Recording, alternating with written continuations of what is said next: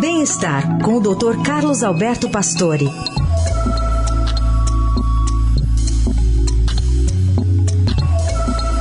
Doutor Pastore, tudo bem? Bom dia. Bom dia, Carol. Bom dia, Heisen. Bom dia. Bom dia, ouvintes. Ficou recentemente conhecido o caso de um empresário que gasta uma bala por ano para rejuvenescer, né? Para tentar evitar o envelhecimento, enfim. Queria te ouvir É sobre, sobre como esse processo é, pode ou não ser controlado, afinal. É, eu acho que quando ele vendeu essa empresa dele aí para PayPal, ele ganhou quase um bilhão, né? Aí ele falou, puxa, eu preciso viver para gastar, porque é muita grana. Então, ele acho que resolveu investir, acho que são 2 milhões de dólares anuais para um processo de rejuvenescimento. Quer dizer, não há dúvida que esse, essa possibilidade de evitar o envelhecimento é proteger é, o indivíduo tentar postergar a morte é um, é um, acho que um desafio da humanidade. Né? Ele diz que já conseguiu reduzir a idade biológica de 5 anos e, e reduziu em 28% o ritmo de envelhecimento. Claro, você pode medir isso? Pode. Você pode medir a idade biológica pelos biomarcadores das funções das células e dos órgãos, isso é possível. E também exames da epigenética. A epigenética é uma área da ciência que estuda alterações reversíveis do nosso material genético. Isso é possível verificar a idade mesmo, biológica. Agora, a melhor maneira de se entender o nosso relógio biológico ao longo do tempo é dessa forma, procurando uh, praticamente buscar qual é a sua idade cronológica.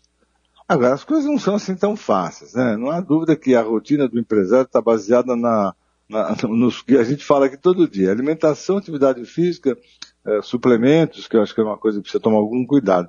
E ele faz umas sugestões que eu acho algumas interessantes, conhecidas, e outra que não está muito na nossa mão. Ele diz que tem que priorizar o sono. Eu digo que o sono hoje é fundamental. Você precisa dormir bem para evitar uma série de problemas cardiovasculares.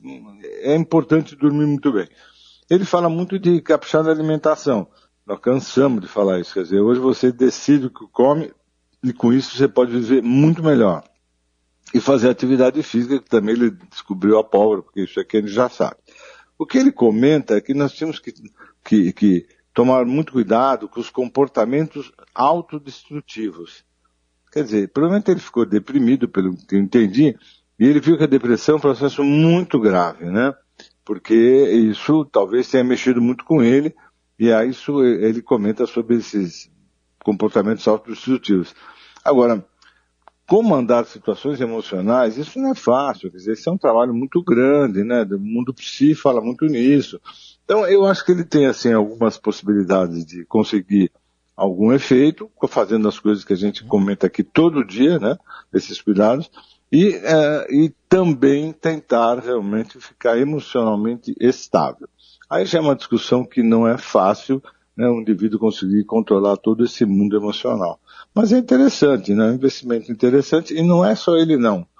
Várias empresas, principalmente aí, que trabalham com, com investimentos de exterior, de várias empresas, eles tentam hoje drogas, tudo que você pode imaginar para rejuvenescimento.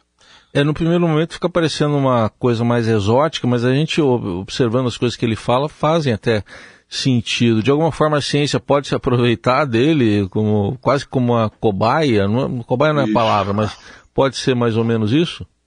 É, mas a, a, a cobaia não é a palavra, mas é por aí. Quer dizer, ele resolveu ver o que, que dá para fazer para poder eh, viver muito tempo e ele está aí tentando fazer uma série de coisas que eu acho que pode ajudar a ciência, sim embora você tenha dito que é uma cobaia, mas no fundo o trabalho que ele está fazendo é o que muita gente gostaria de fazer, ter tempo para fazer isso, quer dizer, para poder realmente controlar uma série de, de, de, funções corporais e tentar realmente viver mais. Eu acho que mesmo sem grande investimento assim como ele está fazendo, muita gente está vivendo mais com cuidados habituais, do dia a dia, se a gente consegue realmente controlar essas coisas que nós comentamos.